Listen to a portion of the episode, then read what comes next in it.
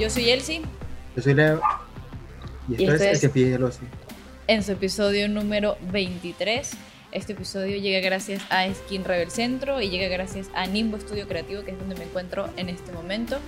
Eh, antes de empezar con este episodio, me gustaría decirles algunas cositas que tenemos eh, en los próximos días. El primero es tengo un taller, el taller de Leo ya pasó para este momento.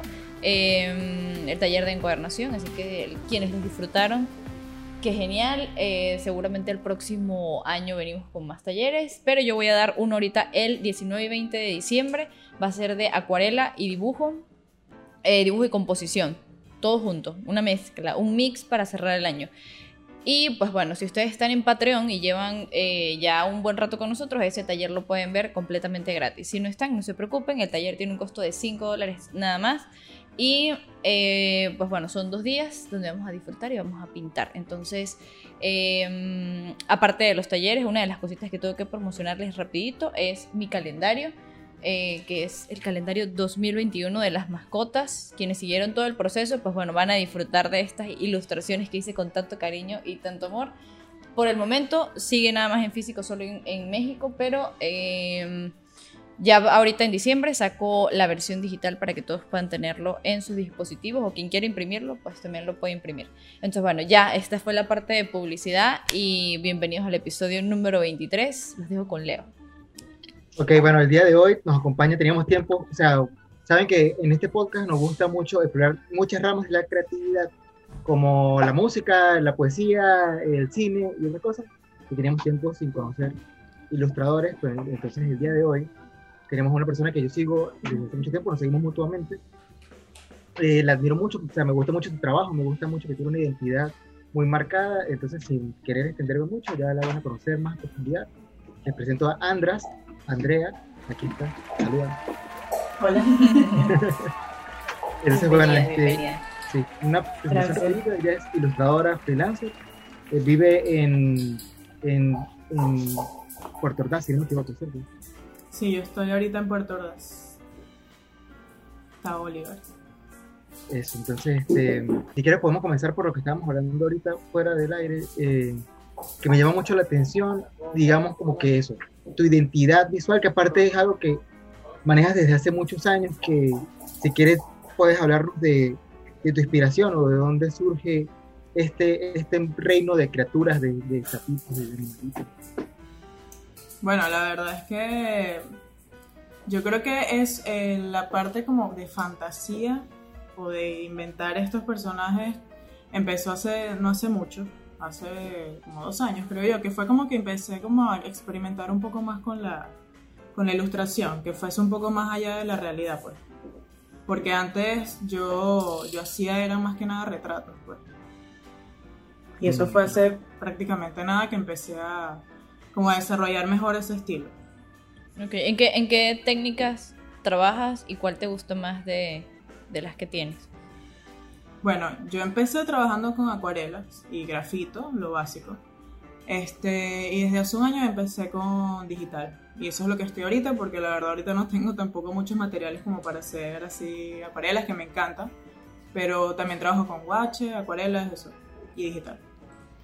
Pero tú cuando, por, ya, algo que quiero aclarar porque, pues bueno, la gente que, que, nos escucha, tenemos público ahorita en México, en Perú y en algunos otros lugares, pero eh, para aclararle a la gente esto de los materiales, que es un, un, de repente se va entre líneas porque nosotros ya sabemos la situación, pero pues encontrar materiales en Venezuela es un poco complicado, entonces me imagino que también esta parte digital, como tanto te puede ayudar a, pues bueno, descubrir otros, otros mundos, eh, pues es una solución, ¿no? A, esta parte de que pues nosotros tenemos que dibujar sí o sí, porque tenemos que drenar todo lo que tenemos, entonces el medio digital ahorita es como tu refugio, me imagino yo, y, y pues bueno, ¿qué, ¿qué, beneficios te ha dado el, el trabajar digital, digo, aparte de que puedas hacerlo?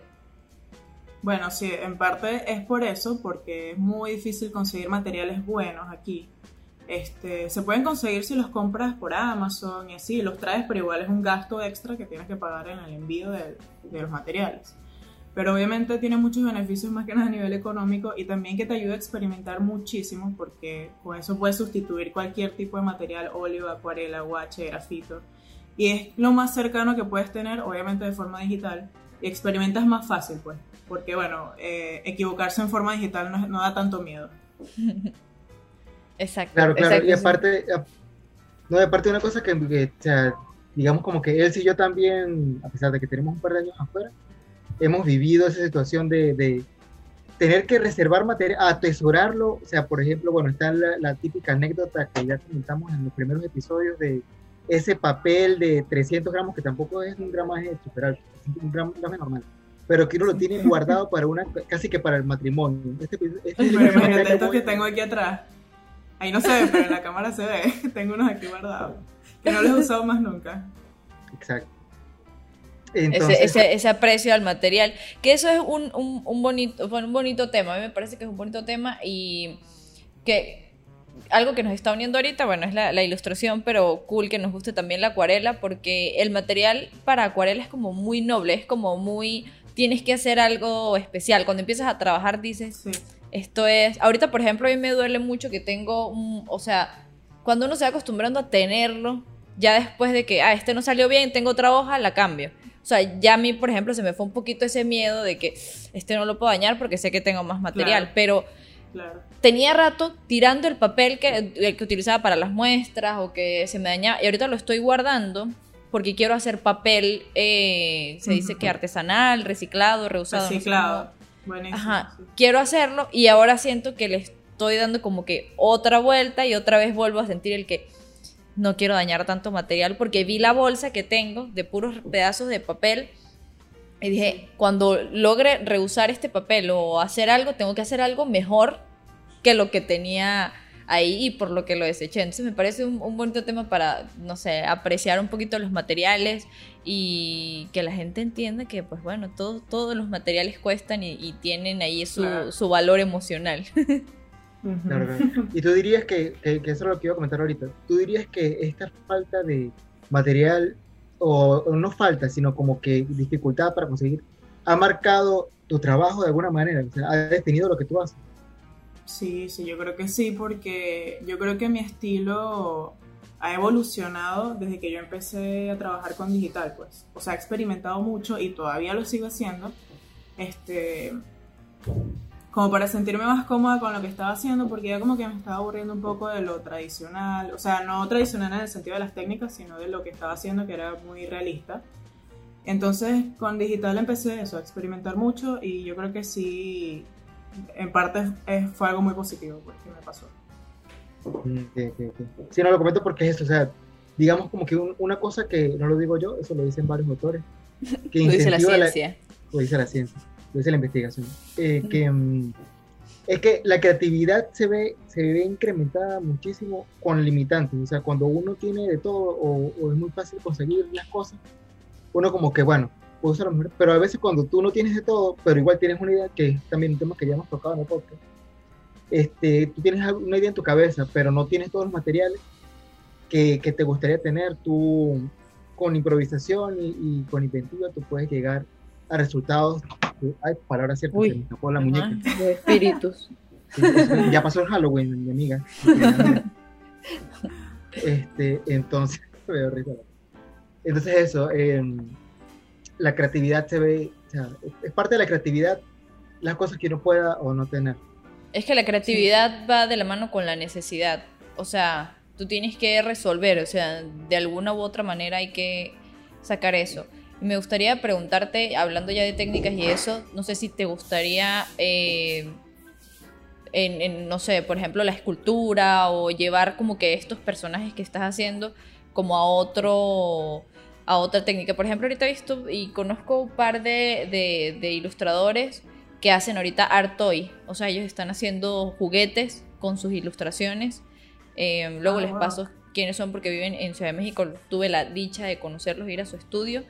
Y me parece como curioso, claro, digo, ahí mm, obviamente toda la parte de, por ejemplo, uno que está aquí en Monterrey tiene la impresora 3D. Entonces, que sí. Sí, claro, a mí me encantaría hacerlo y, voy aquí a mi impresora y ya. Pero, pues digo, hay otras, otras maneras. En el caso de Leo, bueno, esta muñeca que retomó ahorita la vida y se cayó. es hecha de tela, pero no sé si te gustaría irte como por, por ese lado. Siento que veo tus personajes más allá Sí, del papel a mí me gustaría, de lo plano. me gustaría hacer como escultura. Me gusta mucho la cerámica, me llama mucho, mucho la atención la cerámica. Me gustaría experimentar con eso, pero aquí no hay cursos de nada de eso. Quizás algún día. ¿Y estudiaste algo relacionado? Voy, otra, eh, voy como que la- la- las preguntas de atrás para adelante, pero ¿estudiaste algo relacionado con, con esto o...? Sí, yo hice una licenciatura en artes, mención diseño gráfico. Ok, ok. ¿Hace cuánto terminaste la carrera o cuánto llevas ya de...? Ah, terminé hace un año, pero llevo Oh. bastante tiempo ya trabajando con eso. Ok, Mm, ok. ok, Ah, ok. bueno, felicidades, porque nosotros no Sí. nos hemos graduado. Sí, nosotros no la terminamos. Gracias. ¿Y que qué se siente?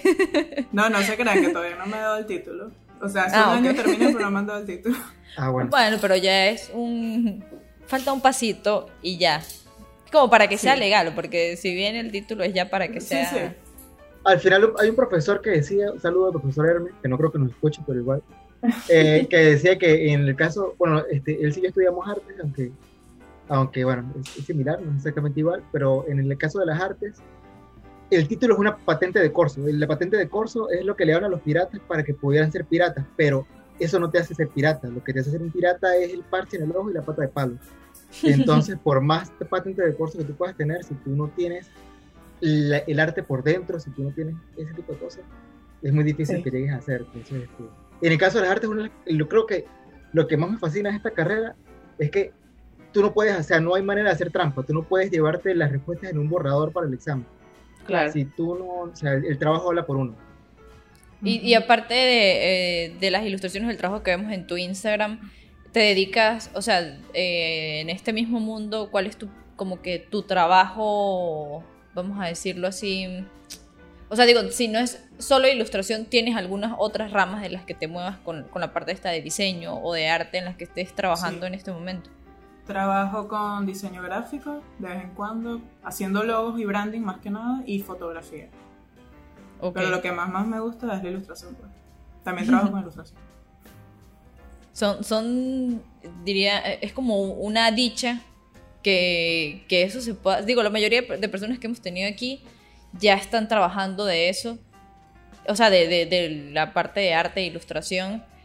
Y me gustaría, por ejemplo, tener tu punto de vista como ilustradora, porque hablamos con una diseñadora gráfica, bueno, de hecho está en proceso también, es una, una amiga de nosotros que, que vive en Mérida, diseñador gráfico, ya está trabajando en eso, pero me gustaría saber más desde el punto de ilustración, cómo es trabajar la ilustración desde Venezuela. O sea, la vendes fuera de Venezuela, Ujú. eh, es más fácil que, o qué es lo que cuesta más, no sé, me gustaría tener ese... Bueno, es- Esa eso visión. es un tema porque aquí no existe tanto esa cultura de la ilustración. Pues. Aquí lo que más buscan es como, o sea, el tipo de ilustración que yo hago realmente, que es como ilustración, sirve mucho para ilustración editorial, por ejemplo. Este, aquí buscan mucho eh, ilustración flat, que son cosas que se usan mucho en diseño, en diseño gráfico, redes sociales y así. Este, entonces no es tan fácil eh, conseguir un mercado de este tipo de ilustración aquí. O sea, se mueve muy muy bien afuera. Yo he trabajado con gente de afuera y me va muy bien con esa gente, pero aquí es más difícil. Pues. Eh, sobre todo con las comisiones y eso. Y también con, la, con, con los prints, bueno, lo que estaba comentando Leo, los stickers. No es tan fácil, pero sí se puede. Claro. Bueno, para que la gente que está allá y, y no se desanime, pero que tenga claro que, que, pues el mercado es ma- va a ser más difícil y si pueden Sí. buscarlo por fuera, buenísimo. Pero tú Mucho crees mejor. que, porque por ejemplo hace unos meses este, vi que estuviste trabajando con varios artistas como creando unos murales y unas cosas y, y se había como un grupo, porque claro, nosotros Ujú. somos de Mérida. Mérida es una ciudad que es muy, es muy artística, se puede decir. O sea, en todo Sí. Mérida todo el mundo hace algo. Muy hippie. mundo- sí, todo el mundo A mí me encanta Mérida. ha, ha conocido Mérida, has ido. Sí, sí, Pero tienes que saber más o Claro. menos cómo es el aire de allá, de que todo el mundo dibuja, todo el mundo pinta, todo el mundo hace música, hace cine, Sí, hace no, no, porque yo he ido a Puerto Ordaz, claro, no he estado tanto tiempo en Puerto Ordaz, pero no sé si hay también como una comunidad artística, no sé si sea por la carrera o algo así. Y si tú Es que crees el tema también, el tema también es que yo estoy en Puerto Ordaz. Pues no es que en Venezuela no se pueda, sino también depende de dónde tú estés localmente. Pues yo estoy en Puerto Ordaz y bueno, me imagino que es muy diferente a Mérida y en Caracas también hay mucho movimiento artístico. Aquí casi no lo hay y casi nunca lo ha habido, la verdad. Ese proyecto que hicimos, que era Colores en el Parque, fue un mural que trabajé junto con otros artistas aquí en mi residencia donde yo vivo, que es en Villa Granada. Aquí hay un parque abierto, entonces había un mural en gris. Y bueno, le queríamos como dar vida al parque y pintamos eso, buscamos varios artistas. Algunos no son ilustradores, son pintores los que estuvieron ahí participando. O sea, no trabajan como ilustradores como tal. Estaría bueno que, pusiéramos fotos, ¿no? Después, o sea, cuando, cuando salga el episodio, poner las, las fotos. El, mural es una cosa que, que en Venezuela sí sea, bueno, de lo que yo, porque, por ejemplo, a mí me tocó hacer unos murales como de trabajo social para una, para el salón de, de, de clases de mi prima que estudiaba administración o contaduría, no recuerdo. O sea, ellos de trabajo social les mandaban a hacer murales y mi prima fue como que, bueno, tengo una prima que estudiar, te vamos a decirle y como que nosotros vamos, nos tomamos la foto. Aquí yo estoy delatando el trabajo social de mi prima. Pero bueno. Ahorita le van a este, quitar el título por su culpa. Sí, el título no se lo merece. Ese mural. Y lo peor es que ah, el, el, mural era sobre impuestos sobre la renta y un poco de cosas ahí de información. Ajá, y era como. Yo estaba haciendo unas cosas y mi prima, no, no, no, tiene que hacerlo más feo porque pues no van a creer que, o sea, como más chueco ahí porque no van a creer que nosotros hicimos eso. Y era tal cual de que pintábamos un poquito y venía, no, que ahora venga yo no sé quién, tómese la foto aquí que está haciendo esta parte. Entonces, me, me parecía súper ilógico aparte que pusieran a gente de contaduría a hacer murales. Y digo, en la carrera yo nunca llegué al, al trabajo social, no llegué hasta ese semestre, pero siento yo que ah, sería nosotros que nos tendrían que poner a hacer más sobre eso que a la gente de contaduría, pero veía mucho que todo era, vamos a hacer un mural. Usted estudia arte, un mural. Entonces, siento que hay un punto ahí en que, que en Venezuela se pueden resolver muchas cosas con murales. sí, eso iba a decir, que aquí en Puerto Ordaz hay muchos, muchos murales, que de hecho, los, no, no sé si los primeros, pero uno de los, de los que participó en el proyecto de Color en el Parque, del mural de aquí de Villa Granada, que es Artemio Fierro, es una persona que, un muchacho que ha pintado muchísimos, muchísimos murales y también está Ronald, quien está ahorita actualmente pintando muchos murales en la ciudad. O sea, aquí en Puerto Ordaz es social, murales, pero a mí me encantó la experiencia, eso sí que no es, no es fácil, pues, no es, no es un trabajo fácil. Claro, si uno le tiene miedo a la hoja en blanco y es una hoja, imagínate, un mural gigante, te, a mí me come ya ahorita. No, y todas las horas que uno pasa ahí trabajando. Claro, ya hace poco ese mural no tiene, no tiene nada que ver con este, un, era para comer también, porque bueno, tiene que hacer sus Sí, claro, por eso. Un saludo a la señora Lady, la de las empanadas. bueno, eh, señora Lady, pues, de las empanadas. Sí, hay que tienen que patrocinarnos. Eh, y eso, o sea, son unas, o sea, uno es desde temprano hasta la tarde, estar expuesto a los elementos y todo lo demás es, este, puede ser fuerte, pero igual es muy sabroso. O sea, este, como o sea, me invitaron a principios de año, hacer una yo lo subí en mi Instagram. Estuve bajado, pero cuando, cuando terminé, cuando logré verlo ahí en la pared, estaba súper feliz. Yo, como que, mm, yo hice esto, una mi bebé. Que, sí, es que no o sea, está bien este tipo de cosas, pero es otro, es otro tipo de trabajo que también es muy gratificante. Es que sí, por eso hablaba de las técnicas también, porque algo que nos sirve a nosotros los ilustradores, a los que pintamos, hacemos dibujitos, es el poder manejar, por ejemplo, en el caso, eh, en el caso de Andrea, que, que, estás haciendo también diseño gráfico, es muy importante para el ilustrador saber la parte de diseño. O sea, saber qué, o sea, cómo, en qué imprimir, si, eh, o sea, si los formatos están bien, si los tamaños, o sea, la resolución, todo eso debemos saberlo. Y yo creo que en algún momento uno tiene que tener su as bajo la manga, por ejemplo, eso del mural, y que, mm, mira, o sea, yo me voy aquí con este mural, yo hago esta ilustración y todo, pero si me, me lanzan un trabajo, un mural, lo voy a hacer. Por ejemplo, a mí me gusta mucho y algo que, que me propuse, lo he hablado también en episodios anteriores, algo que me propuse hacer desde que llegué aquí, es aprender al lugar donde, o sea, si me toca, no sé, nada que ver y que hacer cosas de números, bueno, vamos a aprender a ver qué es lo que es con los números y si yo lo puedo adaptar a algo de mi trabajo, lo adapto. O sea, eso creo que ha sido mi filosofía desde que llegué y me ha servido de mucho porque hasta aprendí a tatuar. Entonces es que sí, O sea, es, el, tatuaje es casi un lenguaje de trabajo donde puedes hacerlo en cualquier parte del mundo sin necesidad de tener un título, o sea, de que, mire, este es mi portafolio y tal. Quizá con la ilustración, de hecho yo, yo veo un poco más rentable, hablando de rentabilidad y trabajo y todo eso, el mundo del tatuaje, eh, como que la gente lo ve, no sé si es que es más en serio, no sé, digo, si es más en serio porque si lo haces mal en la piel, bueno, adiós. Pero pero siempre hay que buscar como que un poquito de aquí, un poquito de allá. Obviamente uno se especializa en algo, pero el tener como que un poquito más de control sobre todo, o quizá, no sé, vamos a suponer, yo me voy a hacer un tatuaje y yo ya sé algo de tatuaje, si veo que mi tatuador está haciendo algo mal, ya conozco cómo está eso. Igual lo mismo del diseño. Yo sé que puedo hacer algo de diseño, pero no soy experta. Entonces, cuando busco un diseñador, si me pasa algo en un formato que no es yo, ya le, o sea, tengo como la base para resolver. Entonces, Está bien. Algo que quería preguntar, y esto sin, sin, sin sonar esas preguntas de tía, porque también en, este mundo de la ilustración, si tú comienzas joven, eh, pues tienes más chance, vamos a decirlo así, de equivocarse o de, de, experimentar, de conocer un poquito más. Entonces me gustaría saber desde qué edad estás como que ya me metí en esto, yo hoy quiero vivir de esto. Eh, y cuánto tiempo llevas ya como que en este mundo desde que decidiste esto es lo mío. Bueno, yo creo que la respuesta que me imagino que muchas personas dan que llevo toda la vida dibujando.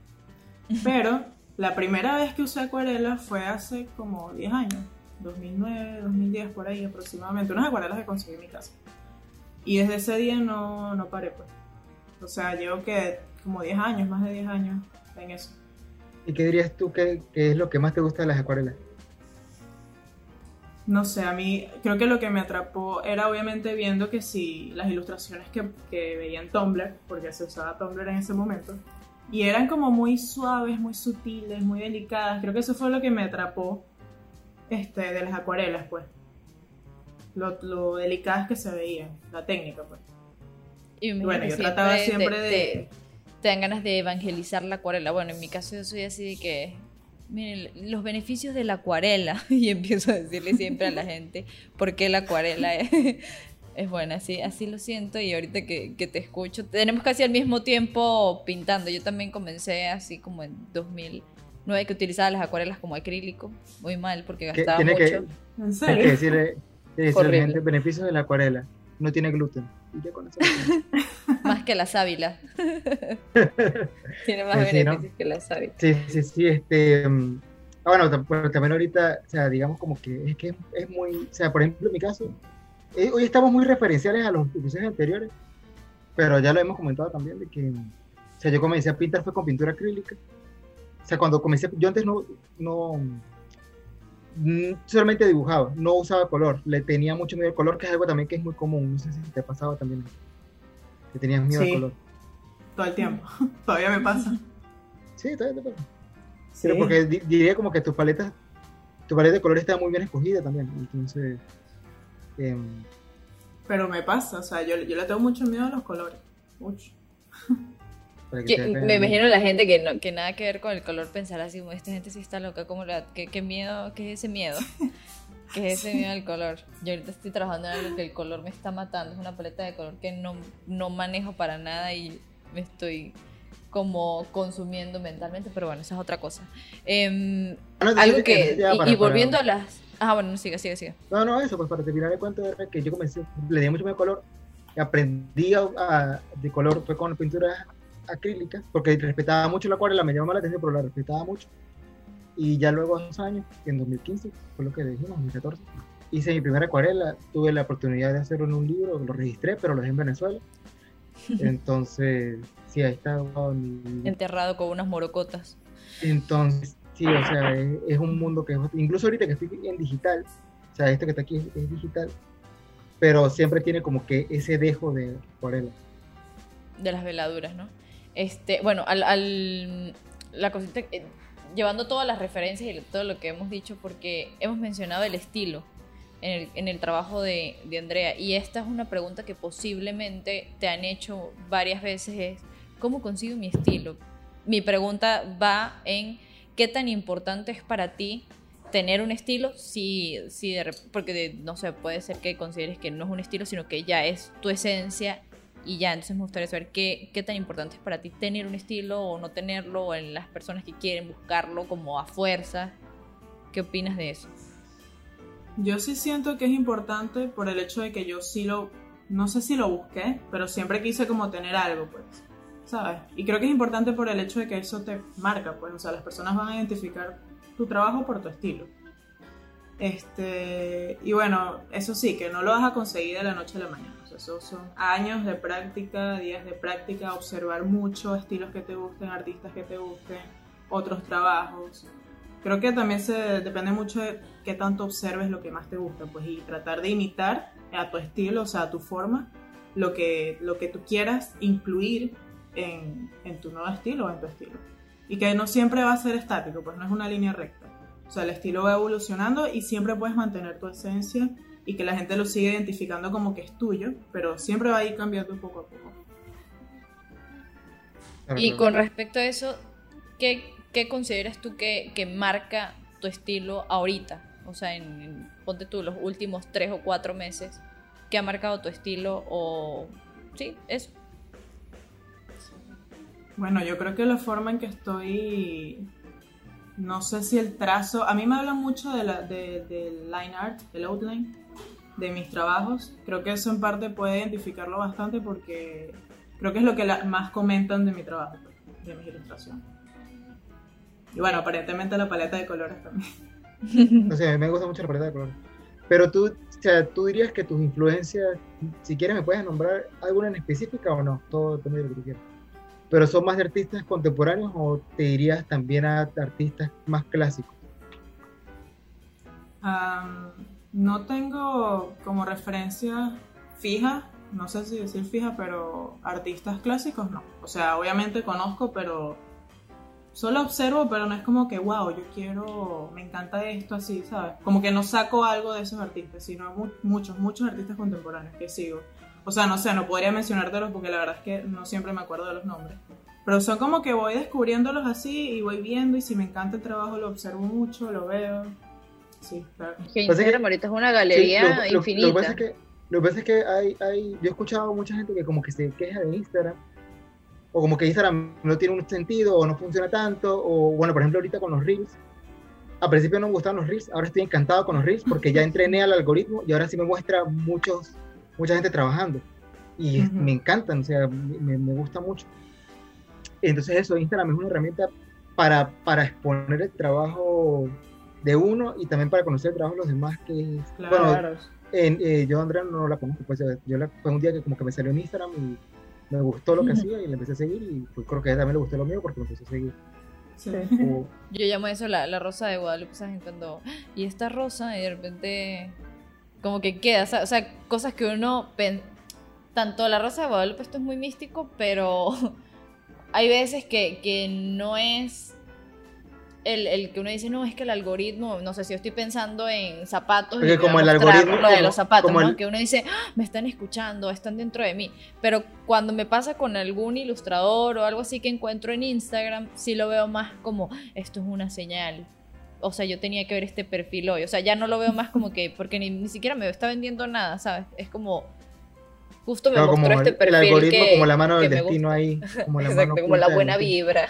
Claro. A mí me sigue, bueno, a mí me ha mostrado y le muestra mi trabajo a muchos coreanos, no entiendo por qué. Pero no me siguen, siempre me dan like. Siempre me dan like, es increíble, siempre como que yo, yo, yo los conozco los perfiles. Me dan like, yo iba a decir, ya nunca me siguen. Si no, los coreanos les, les digo bueno, no sé decir nada en coreano, solamente decir. bueno, pero ahí, ahí, está, ahí está un mercado, León, entonces tienes que prestarle más atención a las señales. Este, a ver, em, fuera de, de, ya la parte de, de, ilustración y hablando de estilos eh, e inspiración, ¿te inspira algo fuera de, lo, de la parte artística? O sea, fuera de ilustradores o algo así, ponte tú, salí hoy y enfrente de mi casa tengo estos árboles que la verdad siempre los estoy dibujando y los meto dentro de mi mundo. Ejemplo. Eh, o de repente algún amigo, algún familiar, algo que te inspire eh, para crear. ¿Tienes algún, vamos a llamarlo las musas externas al arte? Bueno, yo creo que los atardeceres que se ven aquí en el balcón. De hecho, hice una ilustración de una foto que tomé porque quería como hacer una serie de las fotos que he tomado del atardecer o del cielo, pues de las nubes. Este, sí, yo diría que eso es parte de mi inspiración, el cielo. Y también, digo, o sea, la fauna de, específicamente de, de, de, Ciudad Bolívar te ha inspirado también. Lo digo por los sapos, las serpientes, las aves, son como, digamos, como que iconos, iconos, iconos recurrentes en tu trabajo. No específicamente de Ciudad Bolívar, pero claro, la fauna es lo principal de mi trabajo. Lo digo porque hay cosas que uno inconscientemente, del lugar que uno, o sea, por ejemplo, mi trabajo, o sea, mi trabajo no es muy andino, que digamos.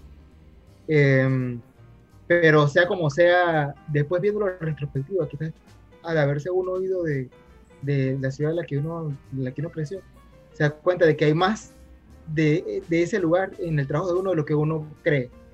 Pero quizás en, un momento no se da cuenta. Era lo que hablamos con sí. Matías de Charlie Papa, justamente, ¿no? Que igual está ahí como impregna, impregnado, se dice, en uno. Este, algo, eh, bueno, una pregunta que siempre hacemos en el podcast y va con respecto a todo esto de la inspiración y todo esto. ¿Cuál es tu sonido favorito? Creo que tengo muchos sonidos favoritos. A ver, digamos alguno y que uno, dos, Primero tres. que te venga a la cabeza, primero que te venga a la cabeza, no lo pienses. Es que es como muy, muy random, porque es cuando abres la botella de el cartón de leche y cierras la tapa otra vez, que suena como que sabes que ya está cerrado. Miren, este es muy curioso. De, de los sonidos que nos han dicho, este es muy curioso. Claro, claro. Está bien, y, y, está, está cool. Siempre nos gusta hacer esta pregunta porque nosotros estamos como que muy. Eh, sí, como metidos de, de, que tengamos todos los sentidos al 100.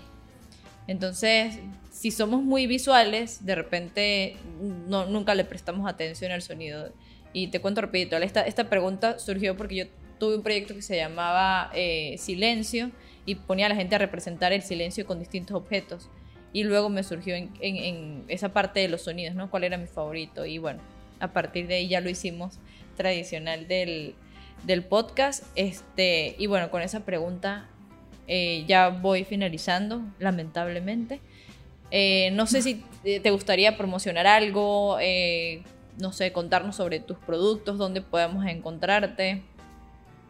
Bueno, ahorita voy a sacar los totes, los bolsitos que yo los saco, la, idea de esos bolsitos es más que nada para este, no usar bolsas plásticas, esa es la finalidad de ese, de ese proyecto con los totes, pero se pueden usar realmente para cualquier cosa. Ahorita voy a sacar en preventa hasta creo que el 20 de diciembre, por ahí la fecha. Tengo, voy a tener dos unidades disponibles de totes estampados, van a haber dos, dos diseños estampados en serigrafía. Y bueno, cada uno va a incluir sus stickers, que son los stickers de la ranita que tengo ahí. Este, y bueno, no estoy segura si le voy a incluir prints, pero probablemente, no lo sé. Eh, y bueno, eso es lo que tengo ahorita en promoción. ¿Cuál es tu Instagram o qué redes sociales manejas para que la gente te siga? Eh, utilizo Instagram, es arroba andras con doble D. Eh, tengo videos en YouTube, pero ya no lo utilizo como antes. También es Andras. En realidad en todas las redes sociales estoy como Andras. Ok, bueno.